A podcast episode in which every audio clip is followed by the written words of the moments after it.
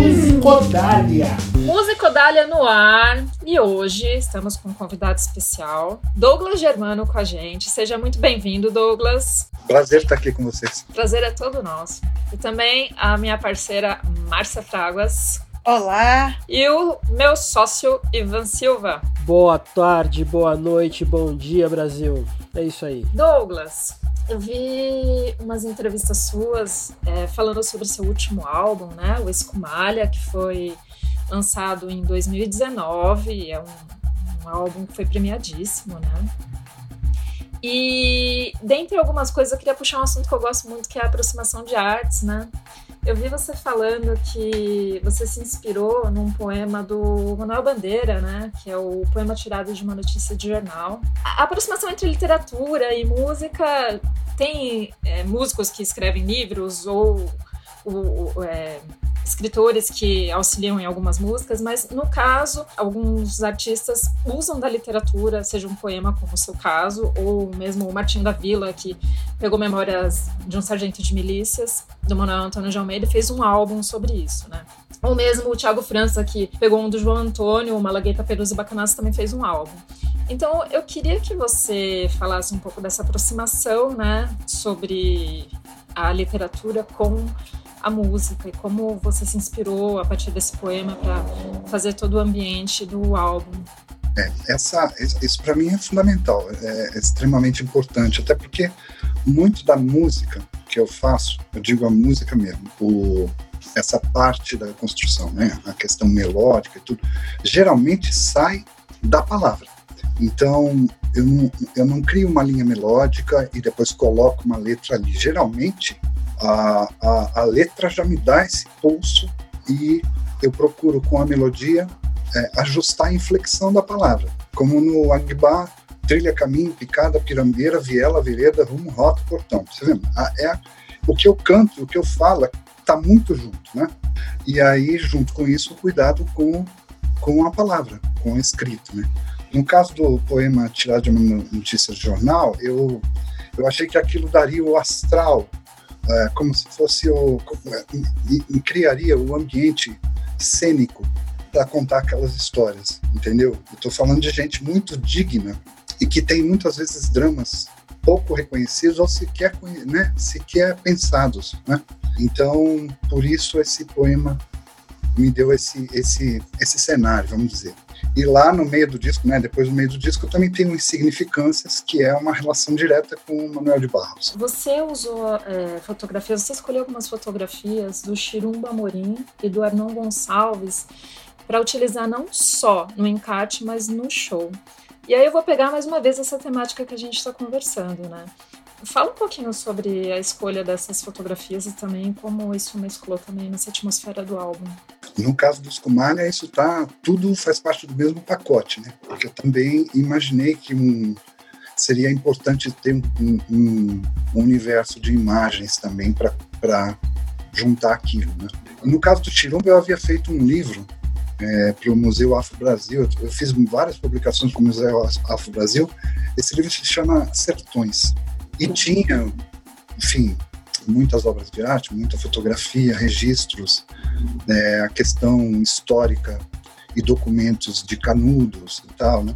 E no meio daquilo tinha as fotos do Chirumba, que saiu fotografando o sertão, né? Mas o Chirumba, ele já deve estar próximo dos 80 anos e ele tem um olhar que foi o que me pegou, né? Porque quando você vai falar do povo brasileiro, especialmente dessa, dessa classe que sofre é muito, muito fácil você é, glamorizar a miséria. Né? Sim. Que é um, é um erro terrível. Né?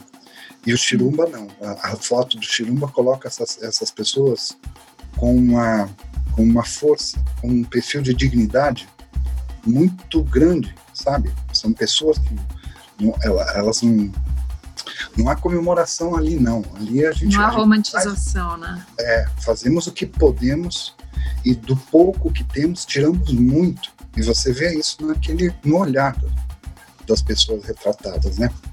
Então, eu associei o que eu pude, né? No, dentro das músicas que eu tinha, eu associei as imagens do Chirumba principalmente elas funcionam melhor no show, né? Porque no show eu faço a projeção das imagens todas, no encarte foram algumas só. Mas é isso, eu acho, eu assim, eu fiz muita música para teatro, né? E o, na década de 90. E essa relação com o teatro, para mim, foi muito transformadora ao longo de, de 14 anos. Legal. É, e ali eu já tinha ideia. Não, eu não faço, não é que eu faço samba, ou que eu faço música, ou que eu faço bolero. Eu sou como um, um, um, um pintor, entendeu? E o meu suporte, no caso, questão musical, é uma tela. Eu tento expressar o a maneira melhor que eu puder ali. E o teatro me deu isso, entendeu? Porque muitas vezes só você tem que musicar uma expressão facial de um ator, uma caminhada, uma cruzada de cena, uma luz que, que muda. Isso te dá um universo de observação para criar aquilo que para mim foi muito bom. Então, por isso que eu acabei juntando essas coisas, né? Eu acho que aí eu, eu conto conta a história de um jeito mais completo para quem for ouvir e quiser. Se aproxima todas essas artes, no fim das contas, né? E você pensa o seu álbum como uma narrativa mesmo, né? Porque você. É muito importante a ordem das músicas. Já vi na entrevista do Cultura Livre você falar isso, né? Você falou isso. Eu ainda sou, sou velho que pensa o roteiro, o título, tudo tem sentido. Não tem uma vírgula ali que não faça algum sentido. Inclusive a, a parte mais briguenta no começo depois uma virada para um, um olhar para dentro de casa, né? Tudo isso faz, foi pensado. Douglas, ouvindo o Escumalha, eu fiquei pensando duas coisas. Pensando numa célebre frase de um parceiro, de um grande parceiro seu, que foi o Aldir Blanc, né? O Brasil com Z insiste em não conhecer o Brasil com S, né? Porque o Escumalha mostra é, ao longo das canções, das letras, é que existe uma cultura muito sofisticada no Brasil que é feita por gente muito simples, né? E eu comecei a pensar no Luiz Antônio Simas e depois eu vi que ele escreveu o release do disco, né? Que eu ouvi no Spotify, depois entrei no teu site e vi lá. E o Simas fala uma coisa parecida, né? Esse é um Brasil é, que o Brasil colonial, institucionalizado, despreza. Exu é um cara que aparece muito nas tuas letras, né? E fiquei pensando que você é um habitante dessa encruzilhada encruzilhada, né? Desse Brasil potente, que tem essa cultura sofisticada produzida por, pelas pessoas que são simples, e esse Brasil violento, colonial, que discrimina, que massacra. Como é que é ser um habitante dessa encruzilhada e criar a partir do, do choque desses dois Brasis? O Simas, inclusive, deu uma tem, ele tem uma, uma palavra que nessa, nessa hierarquia dá para uma frase nessa hierarquia dá para a gente colocar antes disso que ele que ele diz, ele afirma que o Brasil é um país que deu certo, que ele foi projetado para ser isso, né? Para ver essa violência. Então, olha, a coisa é a seguinte: eu eu fiz parte disso o tempo todo, né? A minha vida sempre foi de periférico. Comecei a trabalhar muito cedo, anos para lá e para cá. Não, é, é, eu nunca eu nunca frequentei o que a elite chama de grande arte. Eu tive contato com ela depois quando fui estudar, mas a minha, toda a minha formação, toda a minha história está ligado a esses pequenos movimentos, fora dessa grande cultura ou grande arte oficial, né? E eu sempre enxerguei ali uma potência fantástica de transformação, entendeu? Assim como tem um escultor que, que faz um, uma obra extremamente expressiva, um talento absurdo, mas ele faz aquilo que ele vai na venda e troca por arroz. Né? É, é, esse, esse, tipo de coisa, eu sempre habitei isso aí, principalmente dentro das escolas de samba, né? onde você tem figuras assim absolutamente geniais, entendeu? De quem ah, o país, a cidade, o município, a vila sequer sabe o nome. Né? Então, é, esse universo sempre foi muito rico e eu, como, como fiz parte dele, tenho certa propriedade para contar algumas histórias por dentro, que algumas coisas eu passei. Né? Então fica, fica fácil. É, até porque, para mim, é, é, muito mais fácil contar ou tentar transformar em música algo, algo, que eu conheça minimamente, de alguma forma, que tenha um contato real. Né? Eu nunca fiz música inventando uma história, supondo ou colocando palavra na boca de terceiros, né? sempre foi assim. Então, por isso é que eu acho que a coisa é, soa consistente, né? porque eu tenho, tenho um olhar ali por dentro daquilo também. Né? Basicamente isso. Mas é é onde está. Por isso que o, o, no refrão do escumalha, que eu uso é a falha, é a tralha, é a calha, é a malha do chão. Isso é o que constitui a nossa nossa identidade cultural, não é? Nosso ser brasileiro, não é? Eu, eu já dei entrevista que as pessoas falavam da questão do samba, o negócio do carnaval, tudo. Para mim, é absolutamente natural uma pessoa aqui no Brasil, na América do Sul, vestir a camisa de uma escola de samba, por exemplo, estar usando guias de santo, ir à feira, antes de ir à feira passar no botequim tomar uma cachaça, vai à feira, volta, sabe? Aí entrega as compras em casa e depois à tarde vai jogar bola na várzea. Nós somos isso, entendeu? Não tem que ficar justificando sobre isso, né? Eu acho que então a partir disso fica fica fácil. Eu só estou sendo contando das minhas coisas, da minha vida e dos meus amigos e tudo mais. Né? No início do programa eu cheguei a te dizer que ia te perguntar como é que você tá, né? Por que, que eu tô fazendo essa pergunta? Porque a gente está vivendo um momento em que o país está mostrando, assim, de uma maneira desavergonhada, essa face muito é, truculenta e brutal, que é histórica, tá aí desde sempre, mas assim, todo dia tem, um, tem a hora do horror cotidiano, né? Alguma notícia muito ruim do governo, o que está acontecendo e tal. E como é que está sendo para você compor, trabalhar nesse clima de pandemia e ao mesmo tempo assim com boas notícias muito escassas, né? Tá, é um momento particularmente difícil da vida coletiva brasileira. Né? Não, não tá nada fácil. A última coisa que eu tenho vontade de fazer é pegar o violão, tocar, porque live, eu não fiz nada disso, cara. Eu, eu, hum. eu fico constrangido até, sabe? Eu não até porque as pessoas que realmente estão sofrendo pra caramba, para quem talvez até fosse algum alívio escutar alguma música, não estão assistindo live, não. Entendeu? Sim.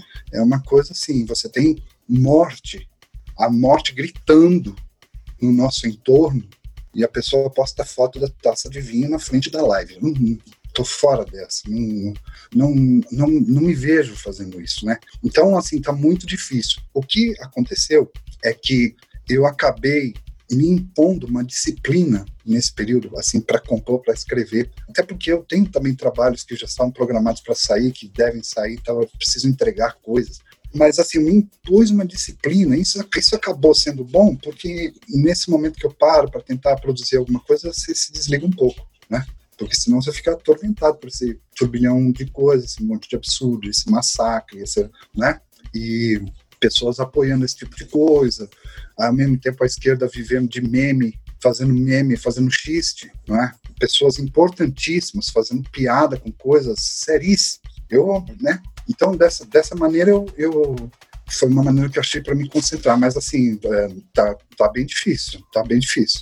Douglas Germano, um sujeito que trafega aí no meio das artes, é, no meio do povo, no meio da cultura, no meio de tantas coisas interessantes tão brasileiras e que a gente às vezes não se dá conta, né? Aprendeu a esquecer. Mas também a gente tem que revelar que Douglas Germano estaria com certeza na Copa de 98, na seleção do Zagallo, porque era um exímio jogador de futebol, né? Craque do Madrugada Futebol Clube. Certeza que ganharia pelo menos duas bolas de ouro, né? Colocaria Douglas Germano na minha seleção do mundo e não colocaria Zinedine Zidane. Olha a moral que ele tem, hein? O Brasil não conheceu esse Douglas Germano bom de bola, né? Mas ainda há chance, né? Eu ainda jogo, não é que eu era, não. Ainda faço minhas coisinhas. Tá ouvindo, Tite? Ouve, segura, fica, segura essa marimba aí, viu? Ó, o Douglas, o Douglas com o joelho e meio é melhor que o Neymar com os dois, viu? Então, Douglas, essa coisa né, da, da, da do Brasil, né? De, pô, sequestrar até o nosso futebol, né? Que, que era um troço que era bonito de se ver e você consegue. A gente conseguia ter uma certa. Não digo alegria, mas uma certa é, é, é distração com isso, né? Alegria não é a palavra, é distração a palavra. Porque ele sempre foi uma espécie de subterfúgio para não se ver os reais problemas, né? Até que Filipão veio com 7 a 1 e simplesmente deu a chance, Brasil, vamos acordar, né? Porque ele, né, pô, ele meteu aquele, meteram aquele 7 a 1 com aquele monte de gente xingando a presidenta, né? E isso só foi assim, a gente caiu para cima, né? Ou subiu para baixo, porque deu tudo errado e o que era ruim ficou ainda pior, né? Eu queria que você falasse nessa questão musical e na questão social mesmo. Como é que é para você ser um operário da arte hoje, um operário da música, com tanto pavor que a gente tem, né? E, e assim, a gente dá até para tirar a pandemia desse balaio, porque é, se não tivéssemos a pandemia, a gente estaria num. Não, sei, não sei. Ia ter que mudar de nome o país. Seria inferno mesmo, né? Que, como é que é a gente ser operário desse negócio com essa situação, esse meio de campo embolado aí? O que mais me incomoda é que só uma, uma, camada da população tem acesso a esse tipo de coisa. Né? Uma camada da população é, tem acesso ao que é produzido, né? A grande maioria não. Eu, eu, o meu grande incômodo é assim, eu não consegui, por exemplo, eu aprendi coisas de um jeito muito simples, que eu executo até hoje, que eu me lembro até hoje. Só que assim, nada do que eu fiz chega de volta nessas pessoas, entendeu? Isso aí talvez seja uma agonia. Então você realiza uma coisa, né? Que você utiliza um extrato, você transforma aquilo em alguma coisa e quem vai ter acesso àquilo, dependendo de ser bom ou ser ruim, mas alguma, algum tipo de emoção vai, vai despertar, não são essas pessoas, não é? Uma, olha, uma coisa muito simples, eu digo para vocês. Aquela a Maria de Vila Matilde, né, que eu fiz, fiz para minha mãe e tal. Tem, a, a Elsa gravou, virou um troço pop pra caramba, virou quase uma bandeira, né? A minha mãe não faz a menor ideia disso. Mas não faz a menor ideia. Mãe, a Elsa gravou uma música, aquela música, ela gravou. Ah, é, filho? Ela era mulher do Garrincha, né? Ai, ela, quantos anos ela tem? Ela tá cantando ainda? É isso, come, filho, come. Aí põe um prato, acabou a conversa. Entendeu? E, e assim, foi uma pessoa que eu vi sofrer uma coisa, né, diretamente sobre a qual a minha música está tentando ali dar uma luz, para ela, que não faz a menor diferença. E assim como para ela, para muitas outras pessoas, né? Para muitas outras mulheres, fundamentalmente no caso dessa música. Então, assim é outra. Eu fiz. Aí no Escumalha tem o Chapa, né? entendeu? O Chapa não tá ouvindo aquilo ali parado no ponto do. Né? Então, esse tipo de coisa é um, é um negócio assim que sempre me deixa meio embatucado, né? Então você toca, você vai tocar num, numa casa, tem as pessoas ali, vão lá, tem contato, ah, que interessante e tal, mas o povo mesmo não, não se liga, né? E eu, eu, eu não se liga, não.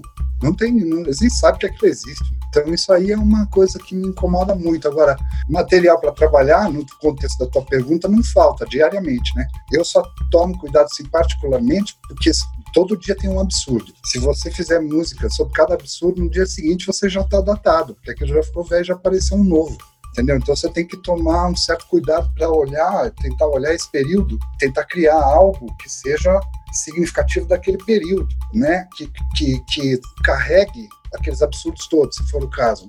Né? É por aí. Não, e Douglas, é, ouvindo né, a, a tua obra como compositor dos seus próprios discos, ouvindo a tua produção para teatro, que é uma produção extensa e que você trabalhou com vários materiais diferentes, né, na produção de teatro, não foi só com letra ou como instrumentista, às vezes foi experimentando coisas, foi descobrindo sonoridades, pesquisando, trabalhando na pesquisa com atores. Eu, eu tive a, a, o privilégio de ver isso, né, em loco. Eu sempre tenho vontade de te perguntar uma coisa baseado naquilo que eu ouço você tocar, né? E aí eu tô falando agora do Douglas Germano, instrumentista, o grande instrumentista que é o Douglas Germano. Eu queria que você falasse um pouco da sua relação com o violão. Assim, você toca vários instrumentos, tem alguma é, é, é, sabe alguma predileção por um ou por outro instrumento mas assim o que eu acho marcante no, na, na coisa da canção e da composição é a maneira com que você aborda o violão a maneira como você resgata um jeito de tocar violão e ao mesmo tempo não é que isso vira museu né? Você pega aquele jeito que você resgatou pega outros elementos do contemporâneo né que estão ali presentes, porque você né, não é geladeira nem fogão, você não está pronto, você está aí em constante né, respiração, que é lindo isso. E ao mesmo tempo você vai agregando coisinhas de outros instrumentos do violão. Eu queria que, que assim, quem está ouvindo a gente entendesse um pouco como você encara ele, como é que é a sua relação com ele e como isso, como isso acontece né, na hora da composição. Ó, isso aí foi consequência da solidão, vamos dizer. Eu, primeiro, é, meu primeiro instrumento foi primeiras coisas de percussão, né? Mas vamos dizer, a percussão eu nunca usei a percussão para compor diretamente, mas meu primeiro instrumento que eu utilizava para compor era o cavaquinho. E aí depois você tá sozinho em casa, você grava um cavaquinho, fica faltando alguma coisa, aí você grava um cavaquinho, tenta botar o outro. Aí eu cheguei no violão. O violão me dava mais corpo, dava mais coisa. Mas o, o violão, é, no que, no, na, na, escola brasileira, especialmente no lance do samba, ele tinha uma coisa que me incomodava. Né? Você pode o cara fazer um. Ah, vou cantar uma música, faz um Lá maior para mim. O cara vai tocar. Né?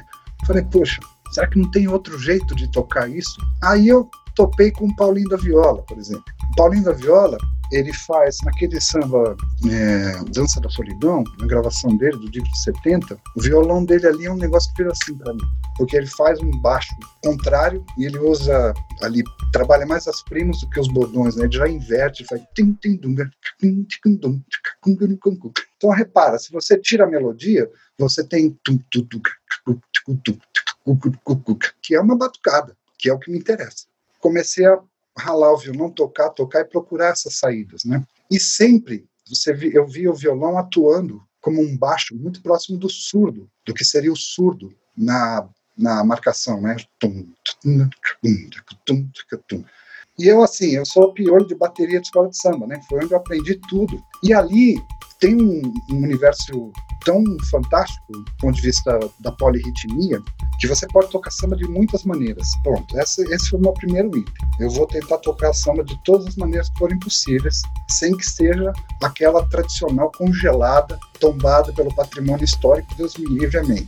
Um elemento que sempre me chamou a, a, a, atenção numa bateria, que eu achava fantástico como a ala funcionava, foi a coisa que diretamente eu joguei no baixo do violão, que é a ala de cuicas. Então você tem aquela massa de som, que é um negócio, né? Aí em cima disso vem a cuíca.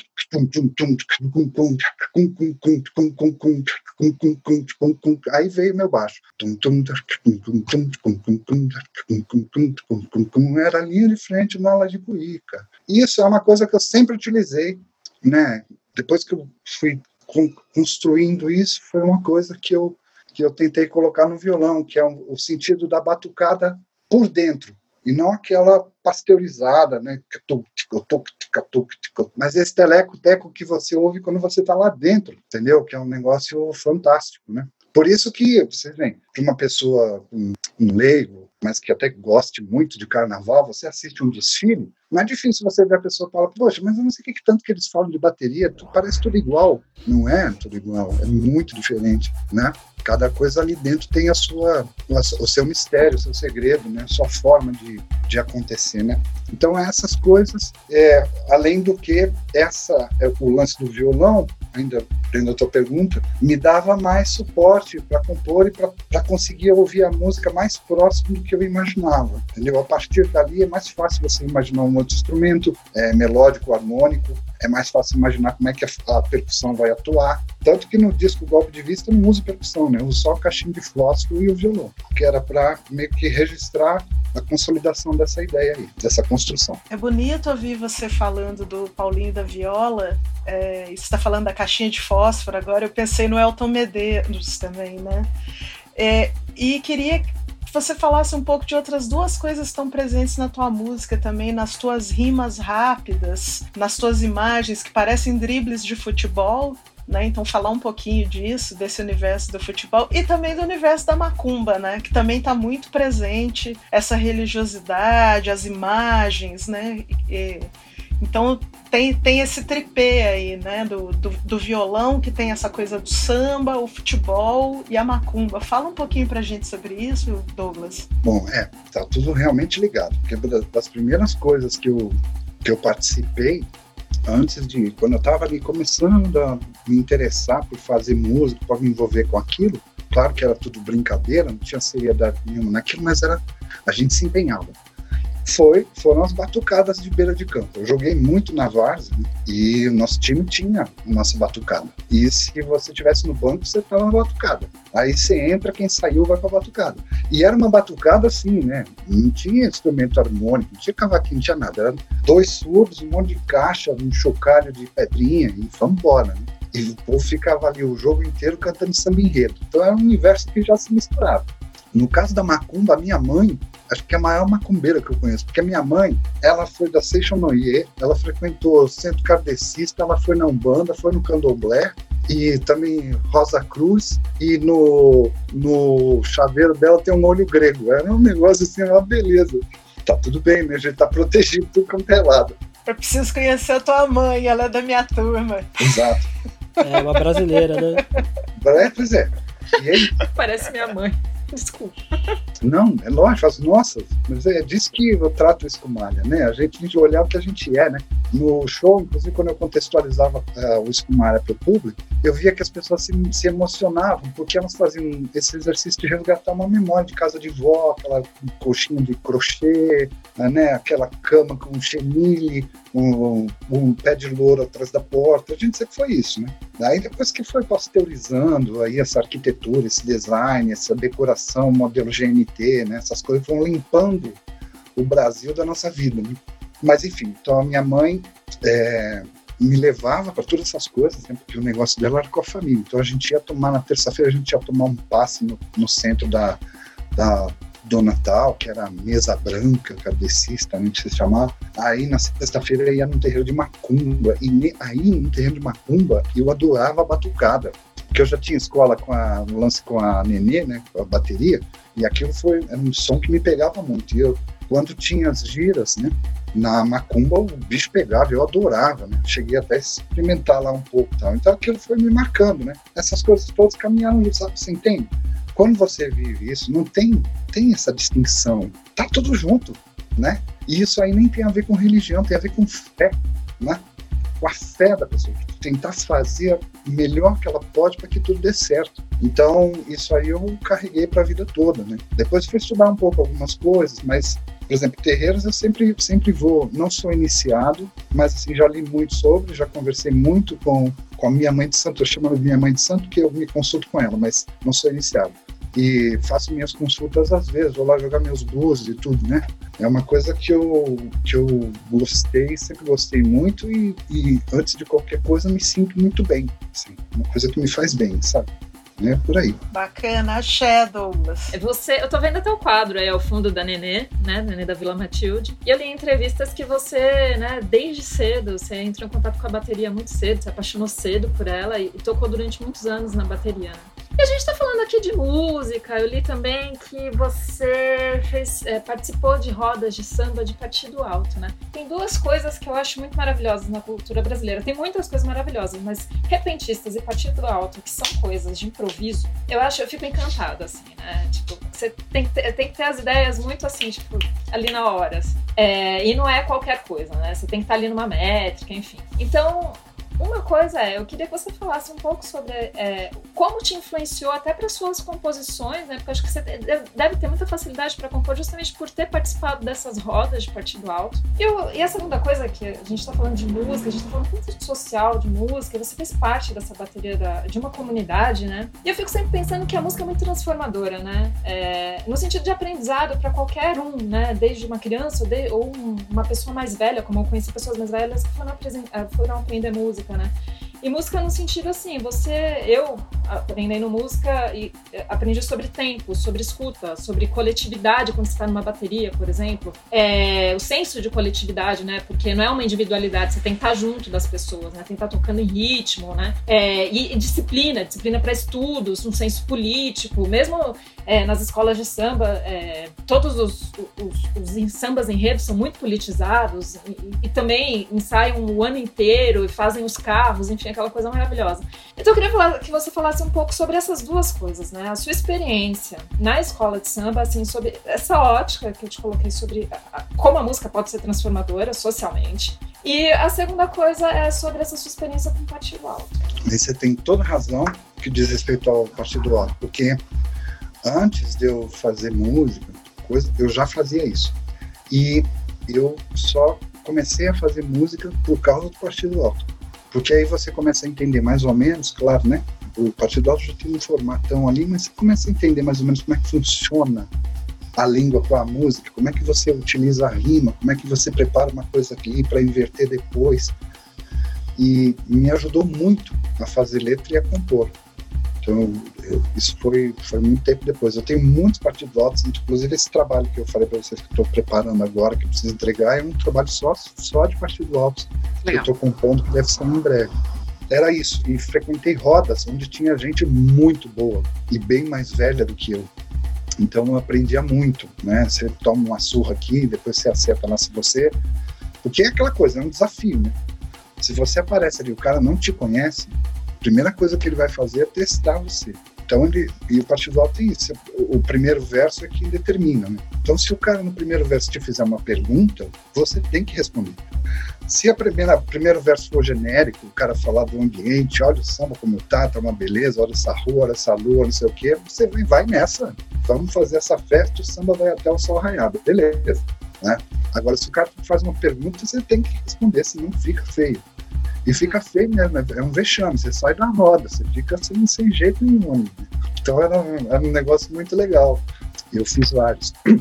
O meu pai tinha muitos instrumentos em casa e comprava muitos discos. Né? Chegava no final do ano, aquela coisa do disco do, do artista do ano, e geralmente saía junto o disco das escolas de samba ali, né? Novembro, dezembro.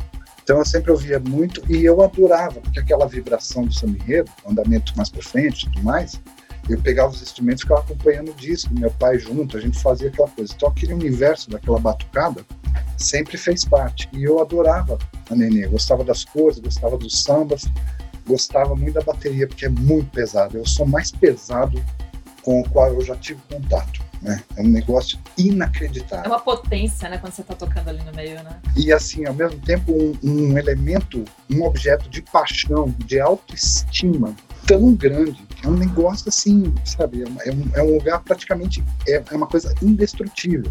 Quando tiver gente viva ali, aquilo, né? E quando eu fiz, é, tive acesso, fiz a peneira, passei. O primeiro ano que eu desfilei, a hora que você encosta ali, que toca a sirene, tá todo mundo vestido, fantasia, a hora que você começa a tocar, você e a escola linda, e todo mundo, a arquibancada gritando o nome da escola. A neném naquela época era uma potência, né? Ela desfilava mesmo com a, arquibancada gritando, né, né, né, né. Era assim, sabe? Não estou contando mentira, é verdade. E, então, aquilo, eu, eu, ali eu tinha 12 para 13 anos, assim, é um negócio muito transformador. É emoção. A única coisa que me faz chorar hoje é assistir a minha escola, entendeu? Enquanto canto o hino, é um negócio que me pegou de um jeito, quando eu era garoto, que entortou completamente, né? E tudo isso eu tento fazer, trazer para minha para minha para minha música, né? Saí vários anos na bateria, depois fui mestre de bateria também, já no, na, no, no Águia de Ouro, quando ela era do grupo de acesso, fui mestre de bateria de 90 e 90 de 92, mas não fiz o carnaval de 92. A partir de 92 até 94 fiz os carnavais de 93, 94 como mestre de bateria. É um negócio que eu sou absolutamente apaixonado, assim, adoro muito. Legal. Douglas, para finalizar, diz pra gente cinco discos que são indispensáveis para você. Que são, são para mim, para o meu trabalho? Para você. Não, que você gosta de ouvir ou pro seu trabalho, você que manda. Nesse período todo, caramba. de bate pronto.